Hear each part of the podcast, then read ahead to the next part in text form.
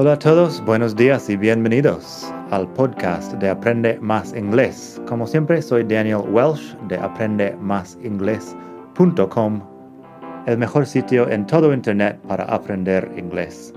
Este podcast te ayudará a hablar inglés como un nativo. Vamos allá.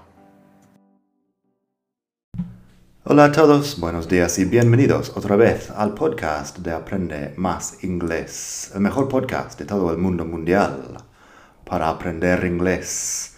Como siempre, soy Daniel en la hermosa ciudad de Barcelona y hoy tengo una explicación breve de dos phrasal verbs importantes en inglés. Run out of y be out of. Me ha llegado una pregunta hace tiempo sobre run out of y be out of, que son dos phrasal verbs que hablan de agotar o quedarse sin algo. Así que quería explicar un poco la diferencia. Por cierto, pásate por madridingles.net barra 59, el número 59, porque estamos en el capítulo 59 de este podcast.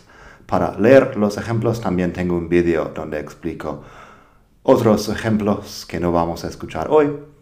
Así que tienes todo en madridingles.net barra 59. Estos dos phrasal verbs son un poco más complicados porque son más largos. Cada uno tiene tres palabras. Pero al final no es tan difícil porque si yo quiero decir que run out of es agotar, estoy diciendo el mismo número de sílabas. No tienes que acordarte de más sílabas. Además, en inglés, run, ran, run es básicamente toda la conjugación que tenemos. Bueno, puedo añadir ahí runs en tercera persona singular y running en gerundio, o sea que run el verbo tiene cinco formas, mientras que agotar en español, yo agoté, tú agotaste, él agotó, nosotros agotamos, etc. Si quieres seguir con más tiempos verbales, tienes por lo menos 50 formas del verbo de agotar. Él hubiese agotado y todo eso. Así que el inglés es muy fácil no tenemos tantas conjugaciones, lo único es que tienes que acordarte de poner run out of las tres palabras. La diferencia entonces, ¿cuál es la diferencia entre run out of y be out of? Es que run out of habla del proceso de agotar algo o quedarse sin algo. Es un proceso que pasa poco a poco, usas algo poco a poco y al final no tienes más. El no tener más es be out of. Eso es el resultado. El resultado cuando no tienes algo porque lo has gastado o lo has usado. Así que, tengo. We're out of coffee. We're out of coffee. No tenemos café. Pero, we're running out of coffee. nos queda un poco de café, pero pronto se agotará. En español no sé si nadie, no sé si hay alguien que diga estamos agotando el café, pero, pero se podría. Y sería eso, we're running out of coffee. Quiero decir que es hora de comprar más café porque si no, no vamos a tener café pronto. Lo gastamos poco a poco. Y por eso, we're running out of coffee.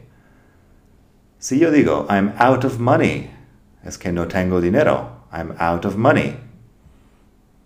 Pero si digo I'm running out of money, me queda poco dinero. Estoy gastando poco a poco y pronto no tendré más dinero si no pasa algo mientras tanto.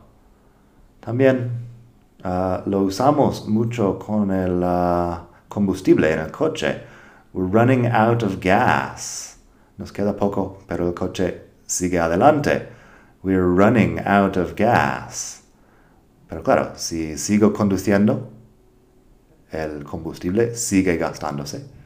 Pronto diré, we're out of gas. We're out of gas. Probablemente es que no queda, nada y el coche se ha parado. Se usa eso mucho con time también.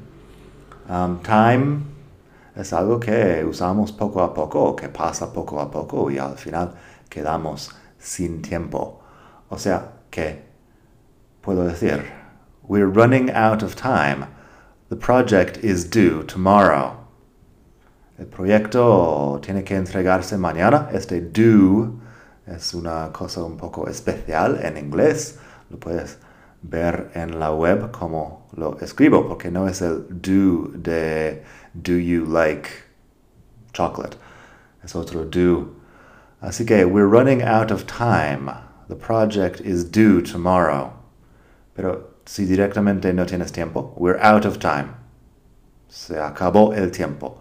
We're out of time.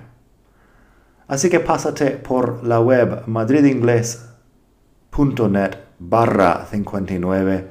Ahí puedes leer los ejemplos y también tengo un video donde explico más ejemplos y además un tercer, una tercera expresión que no es exactamente un phrasal verb. Explico ahí get rid of, que es deshacerse de algo.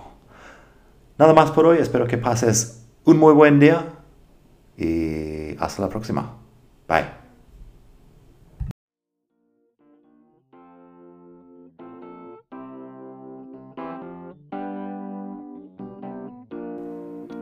Gracias por escuchar. Como siempre puedes pasar por mi web aprendemasingles.com. Para mucho más tengo vocabulario, expresiones para hablar, phrasal verbs, gramática, pronunciación y mucho más en la web. Nada más por hoy, espero que pases un muy buen día. Hasta la próxima.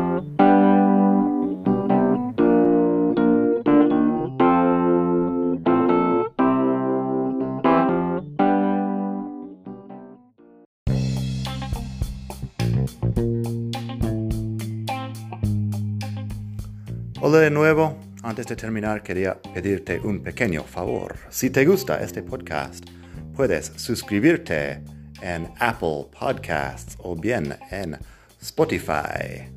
Hay también la posibilidad de hacer una reseña ahí en Apple si estás escuchando eso en el iPhone. Y estas cosas ayudan mucho a dar visibilidad al podcast. Si quieres ver más sitios donde escuchar, los tienes en madridingles.net barra podcast. Eso te lleva a la página donde ves todas las aplicaciones que puedes usar para escuchar. Y también tengo un canal en YouTube que lo puedes ver en madridingles.net barra YouTube. Eso te llevará directamente al canal donde puedes suscribirte y ver todos los vídeos que hago sobre muchos temas. Nada más por hoy, espero que pases un muy buen día, aprende mucho y hasta la próxima. Bye.